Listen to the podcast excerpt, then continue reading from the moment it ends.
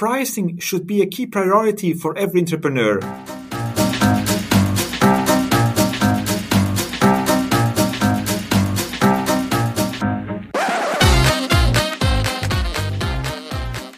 Herzlich willkommen zu meinem Podcast Punkt Genau. Heute die 59. Ausgabe. Ich bin Simir Versadi, Ihr Interim Manager für Finanzen, Rechnungswesen und Controlling und Ihr Podcast-Host.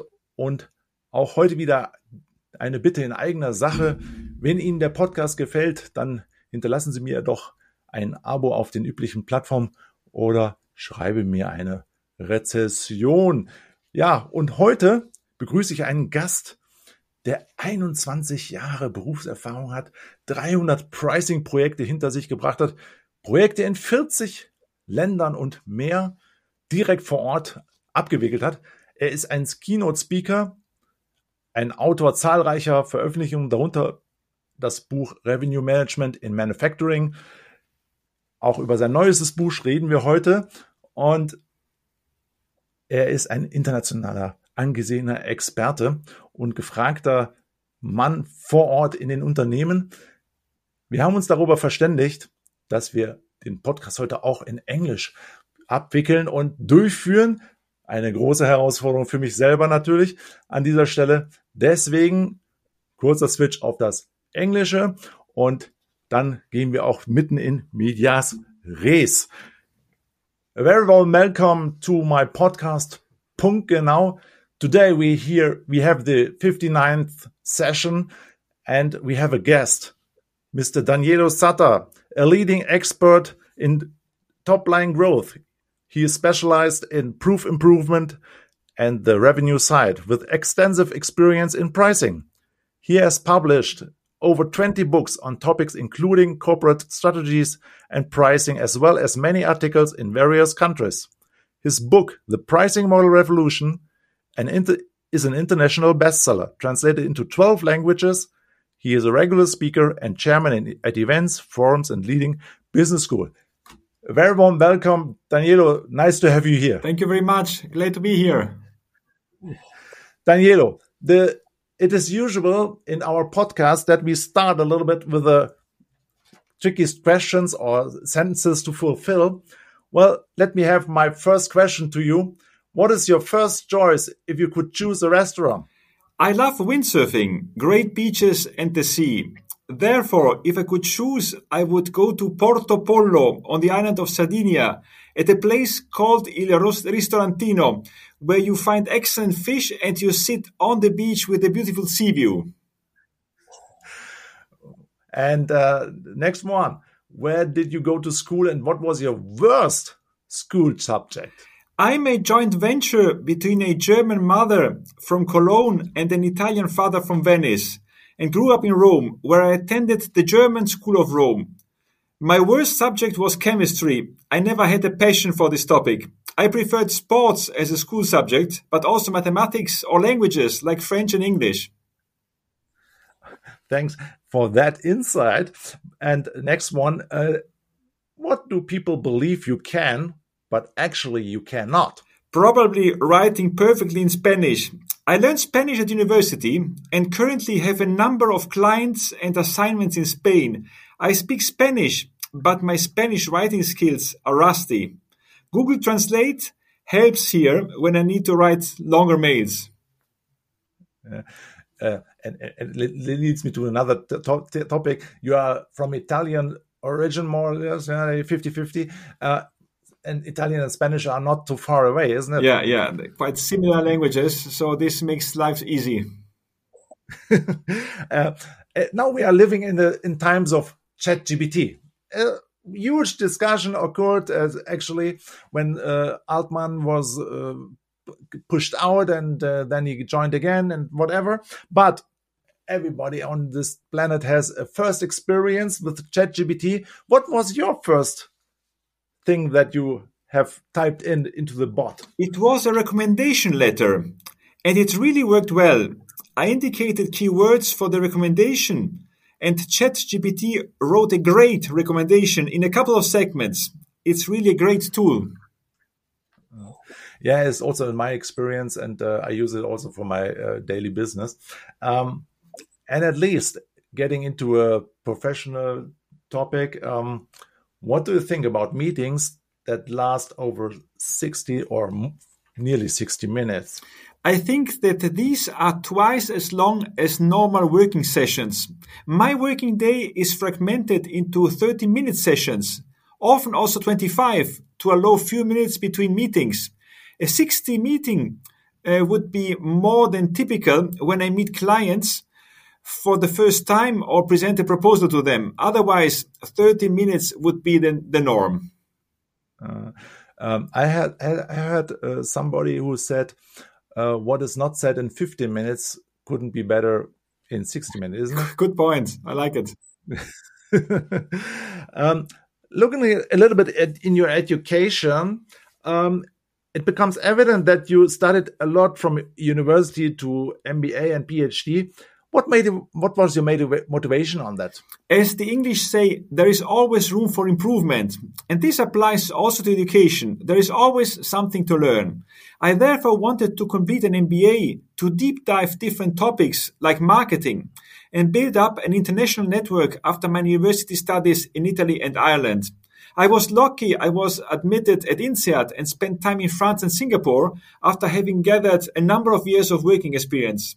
And I also have a passion for revenue management and pricing. So I decided to combine this interest with a PhD on these topics and completed at the Technical University of Munich my PhD. I do not regret these choices and can only recommend it. I was have been in Singapore in 1992 for a practical uh, for a training at the Deutsche Bank. Uh, I was there. I was for four months. I, I don't know when did when what was your time when you have been in Singapore? It was around 2002. Ah, okay. 10 years later so a little a lot of things changed but i enjoyed it over there very much uh, how was your impression it's a there? great city thriving and developing uh, really a great uh, opportunity and then uh, when i was there at the beginning of the year so January, February, March, when uh, the colleagues in France were under the rain, I was uh, laying on the beach and enjoying the sun. and, and, and the most impressive thing that I have, I, I really uh, remember, and it takes over both of us certainly a smile, driving with a taxi driver, take, take, and, and and and getting this English. Yeah, yeah, that was very funny. Uh, sometimes people uh, looking back and say, "Oh, I have done, I have better done things a, a little bit different uh, from now." Uh, looking on on side that, but looking back, what would you have done differ differently if you joined this kind of thinking? I mm-hmm. started my career as a generalist management advisor. This means I worked on cost cutting projects, mergers and acquisitions, process optimization, and supply chain for a couple of years before focusing on top line topics. If I could back, I would have immediately started working as a pricing advisor and not as a generalist. But probably working as a generalist also helped me understanding what I liked and what not. Let's go into deep now pricing and top line excellence. Your key profession, and um, you are focused on that you are getting the, getting from broad general topics to this uh, two areas. Um, could you please explain us what is the content? What is the definition of pricing and top line excellence in your way of working? It is about understanding and monetizing the value that a company delivers to its clients. Here an example. If a car producer launches a new vehicle, it is key to understand what will the customers perceive. And with it, what are they willing to pay? I support, in this case, the car manufacturer in identifying value drivers and defining the optimal price for the car. I also help understanding which is the best monetization approach. This means, shall we sell the car for so many euros? Or is it better to offer it via subscription or via a pay per use revenue model? Many car producers are not wanting to sell cars any longer. Why? Because if they sell you the car for X euros using a transactional model, they will lose the relationship to the client who now owns the car and is gone. This is why producers like Volvo or NIO say, we do not want to sell the car. You get it as a subscription. Like this, we still own the car and we keep the relationship to the driver and can cross and upsell products and services along all his life cycle. Another thing I do is also to optimize after sales. For example, the spare parts pricing of automotive producers. I use for this artificial intelligence to optimize prices, taking into account competitive positioning, elasticities, and many other factors. So as you can see, pricing is a cool topic. It is about elaborating strategies to monetize value after you understood where value is coming from. In addition, it is about psychology and behavioral pricing. It's, uh, it's about getting more and more relevant when you want to steer choices of your customers. And it is about innovative technologies like artificial intelligence based pricing that help EG set prices dynamically. Ah, okay. You, you, in your understanding, um, it is the pricing is uh, um, a tool to keep in touch the pricing model is a tool to keep in touch with the customer, is it? Absolutely. It, it's also a way to create a sustainable advantage and make sure mm. you monetize what you're delivering. Mm-hmm. Okay, uh, a little bit difficult for certain industries, probably.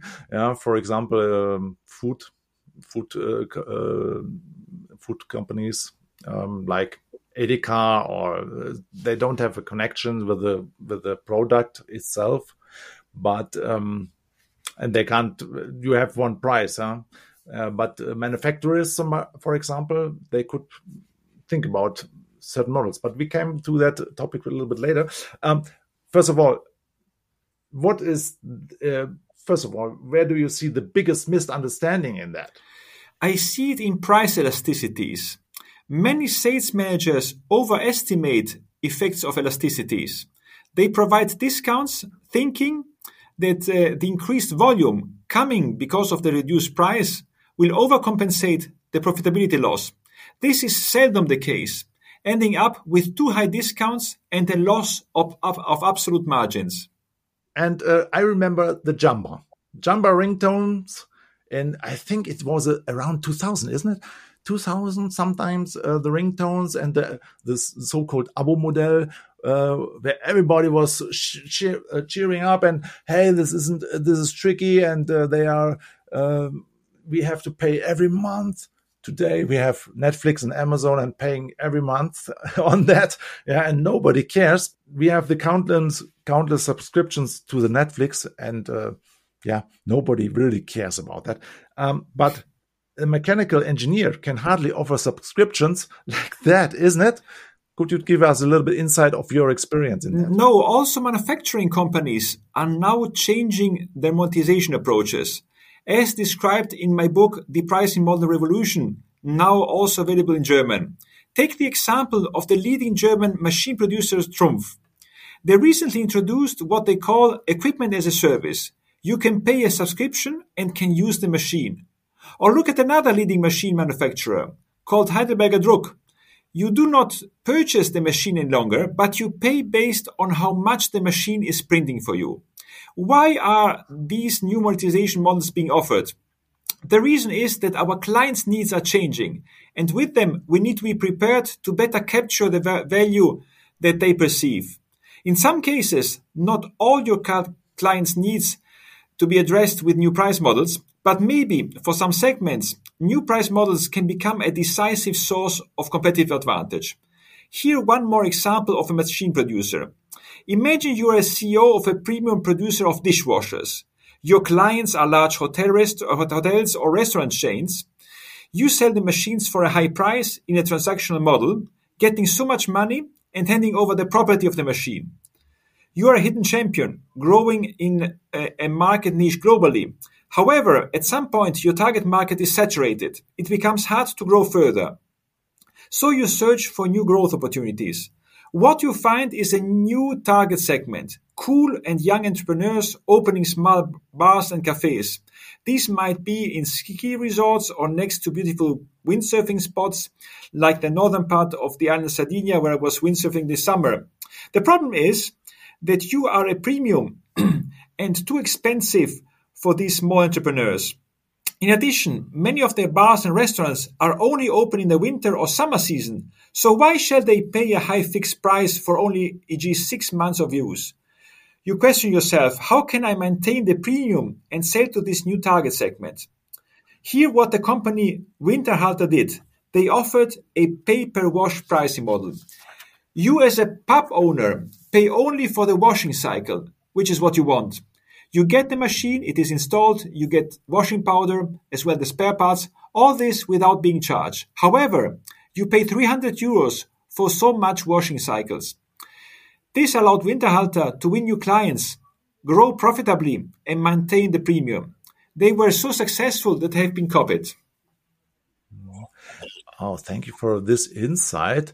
Hopefully, uh, people are thinking a little bit creative after this insight, so that they that they come to come along to the um, idea to think about their pricing models. But um, another topic, in addition to that, uh, formerly heard uh, sales activity, is the problem with the stocks in the warehouse.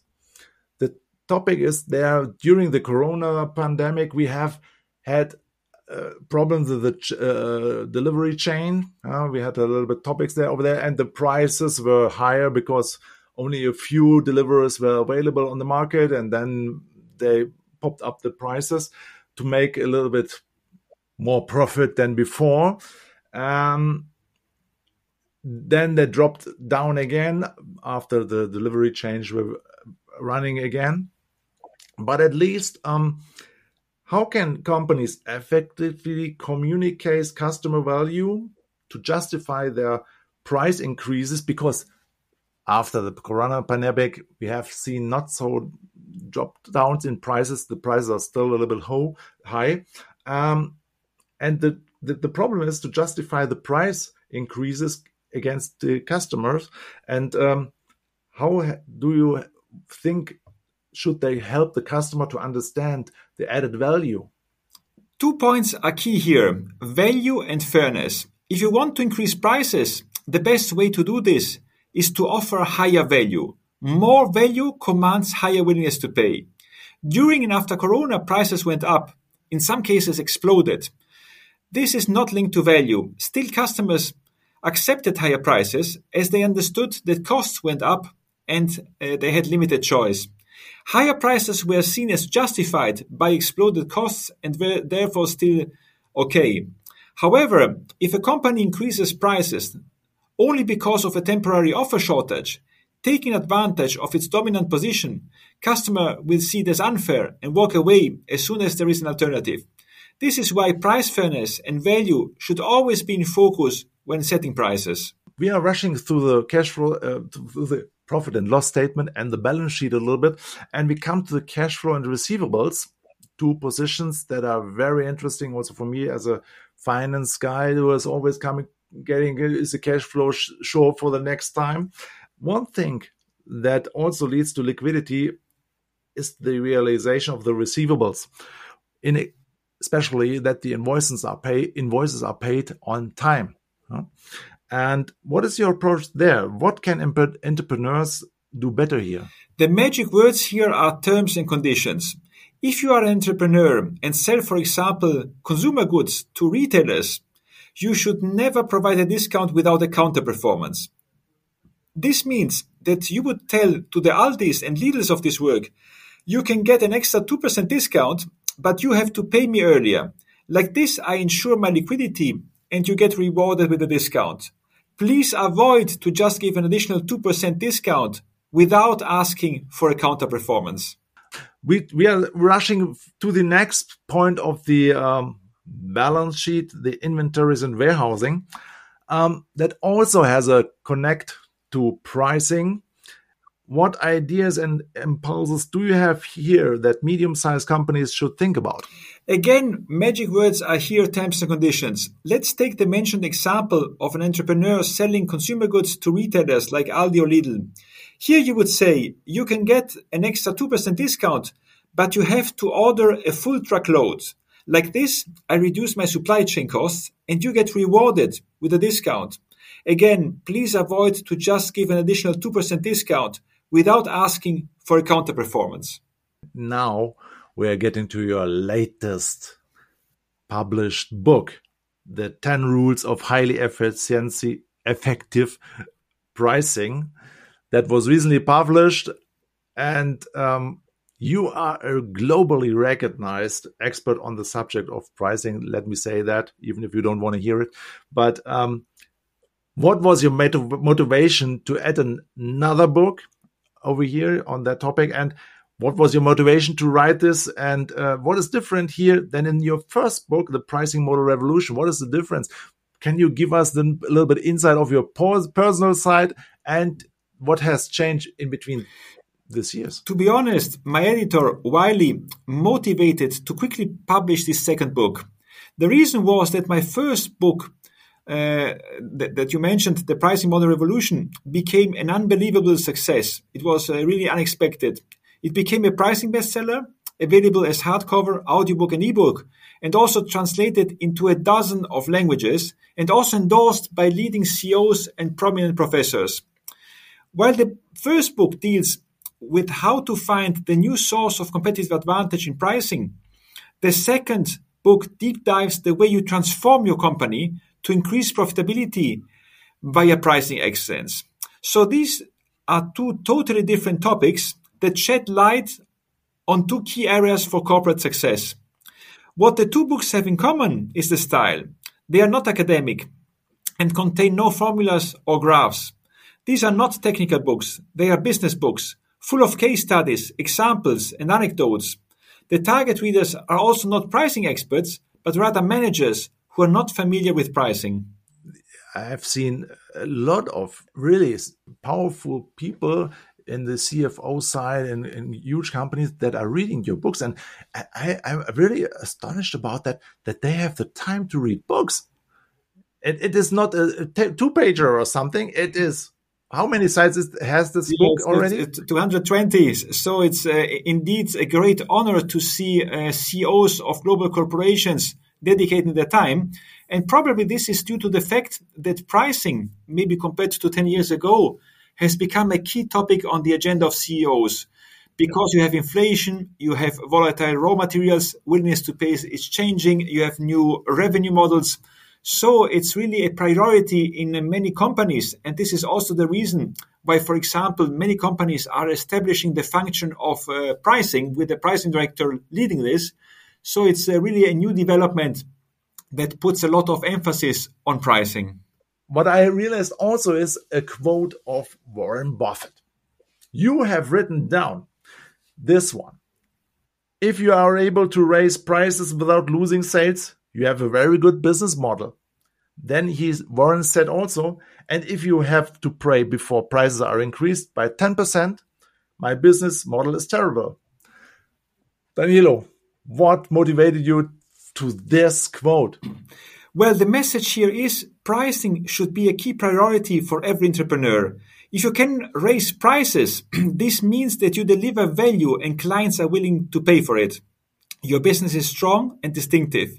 But if you cannot increase prices, this means that you offer a commodity where you miss distinctive elements. This brings low prices and low margins. This is not a great business. Yeah, should everybody think about that and reflect. Uh, we have also uh, scratched a little bit on um, the industry thing. Um, well, Jamba was uh 40 years near, uh, no, not 40, uh, but 25 years ago, the first runner. Um, are there specific industries or companies that are particularly innovative in terms of their pricing models? There are many industries and companies doing great things on the pricing model side. The book, The Pricing Model Revolution, is full of case examples on these. Here, a case of a comedy theater.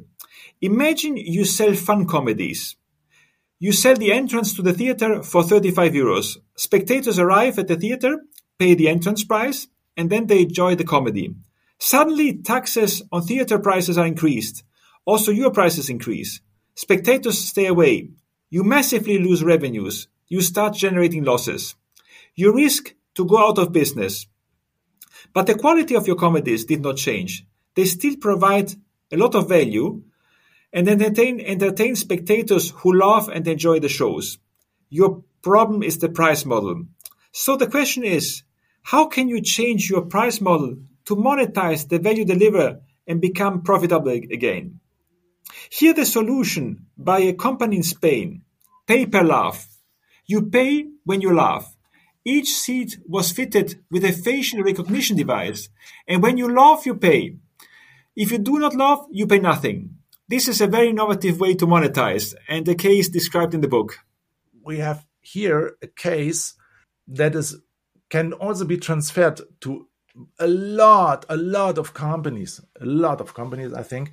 And the the the the big, the greatest challenge I assume is to get this into their minds to transform to transfer the change. Because the sales guys always watch on their own pocket in my experience also honestly um, they want to have the provision hmm, and uh, a provision on a monthly base so sale is a little bit slower lower than on a huge sale that i've done once huh?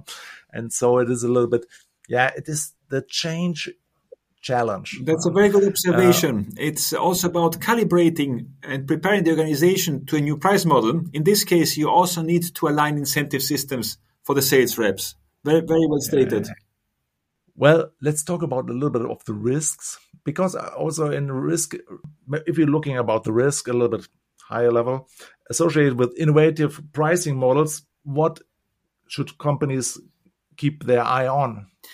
Well, if you do things right, there are no major risks because you test those models and offer them to specific customer segments, avoiding to put at risk your entire customer base. This allows to ensure that they work well before you roll them out. So you need to test them, review the organizational incentive systems, and so on. If all this homework is done, then you're on the safe side. I will take the opportunity to talk you a little bit about your feelings into the future, not about politics and whatever. We are now talking about pricing. Um, how do you see the uh, future of pricing models, especially in relation to the ever-changing business environment and technical technology technological developments? There will be more and more new pricing models popping up. Transactional price models will belong to the past. In the book, The Pricing Model Revolution, I describe 10 models, but you can also mix them and create hybrid ones. Then you have uh, artificial intelligence and machine learning who will accelerate the way companies monetize their products and services because they become better in uh, tracking and measuring value. This opens up immense new pricing model scenarios, so we will expect much more in the future to come. What are the three key bullet points that urgently need to be worked out in every company's company? Every company should keep in mind and work on uh, these three key points. Pricing is not only the quickest, it is also the strongest profit lever. Make sure pricing is on top of the CEO agenda.